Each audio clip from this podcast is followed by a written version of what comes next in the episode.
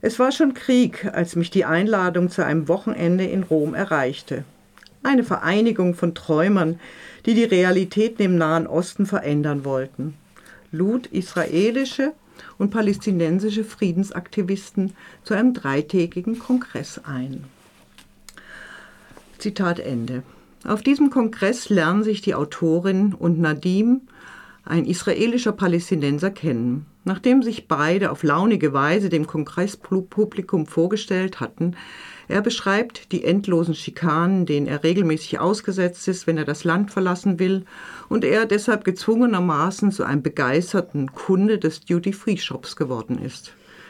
Sie beschreibt den Staat Israel als große psychiatrische Anstalt für posttraumatisierte Juden, die aus allen Ländern nach Israel gekommen sind, um Heilung zu finden.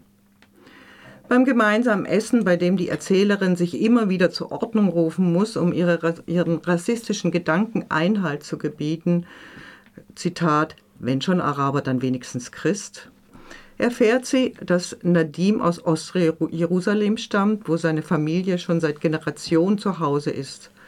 Seine Frau Laila jedoch nicht reisen darf, da sie aus Gaza stammt und damit keinen israelischen Pass besitzt. Sie ist lediglich geduldet und diese Duldung muss stets erneuert werden. Wenn sie das Land verlässt, besteht die Gefahr, dass sie nicht mehr einreisen darf. Der Ich-Erzählerin sind diese Tatsachen fremd. Bereits auf diesen ersten Seiten entfaltet die Autorin das gesamte mögliche Konfliktpotenzial der beiden Protagonistinnen. Sie ist die Tochter einer Holocaust-Überlebenden, deren Trauma sie geerbt hat. Sie hat als Soldatin im Jom Kippur-Krieg gekämpft und dort ihre Jugendliebe verloren. Ihre beste Freundin starb bei einem Bombenattentat auf ein Jerusalemer Café. Er hatte in Rom studiert, konnte dort aber nicht bleiben, da ein israelisches Gesetz bestimmte, dass jeder Araber alle seine Rechte, seinen Besitz und die Möglichkeit, nach Hause zurückzukehren, verliert, wenn er länger als 180 Tage außer Landes ist. Vor der Rückreise nach Israel bemerkt die Autorin, dass ihr Pass nicht mehr da ist. Nach einigen Anrufen steht der Einreise nichts mehr entgegen. Nadim trägt seinen Ausweis und seinen Passagierschein immer am Leib, da er bei Verlust staatenlos wird. Zurück in Israel festigten sie ihre Freundschaft. Es soll ein Buch entstehen, bestehend aus den Geschichten, die, sich die sie sich gegenseitig erzählen. Geschichten von frühen Demütigungen und Traumata. Und Nadim möchte endlich einen Film drehen, einen Film über eine jüdisch-palästinensische Freundschaft. Er beginnt damit, die Orte zu filmen, die für ihre beiden Lebensgeschichten von Bedeutung sind. Er filmt sie in dem Viertel, in dem sie aufgewachsen ist, mit der schweigsamen Mutter, die nachts zu schreien beginnt. Sie besucht ihn in Ostjerusalem. Er zeigt ihr die Orte seiner Kindheit, die Häuser, die seiner Familie gehört haben und in die jetzt orthodoxe Juden eingezogen waren die sie misstrauisch beäugen.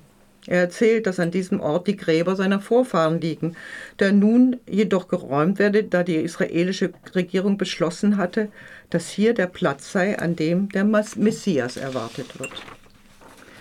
Ihre jeweilige Umgebung reagiert misstrauisch auf ihre Freundschaft. Nadim muss immer auf der Hut sein, nicht als Kollaborateur verunglimpft und damit auch getötet zu werden, bei gemeinsamen Unternehmungen sind sie häufig Beschimpfung ausgesetzt.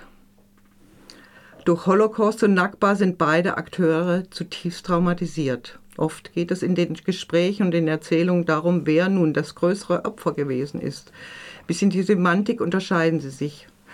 Was für die eine ein Terrorist ist, ist für den anderen ein Kämpfer für die Freiheit. Ihr Sechstagekrieg ist sein Krieg von 1967, das Jahr, in dem die Palästinenser unter das Joch der jüdischen Besetzung gerieten.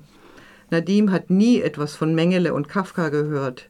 Die unzähligen Straßensperren und unerwarteten fliegenden Kontrollen durch jüdische Soldaten, denen Nadim und seine Familie täglich ausgesetzt sind, bedeuten für sie Schutz. Am Ende des Romans steht der gewonnene Prozess um die unbefristete Aufenthaltsgenehmigung von Laila, der Frau von Nadim.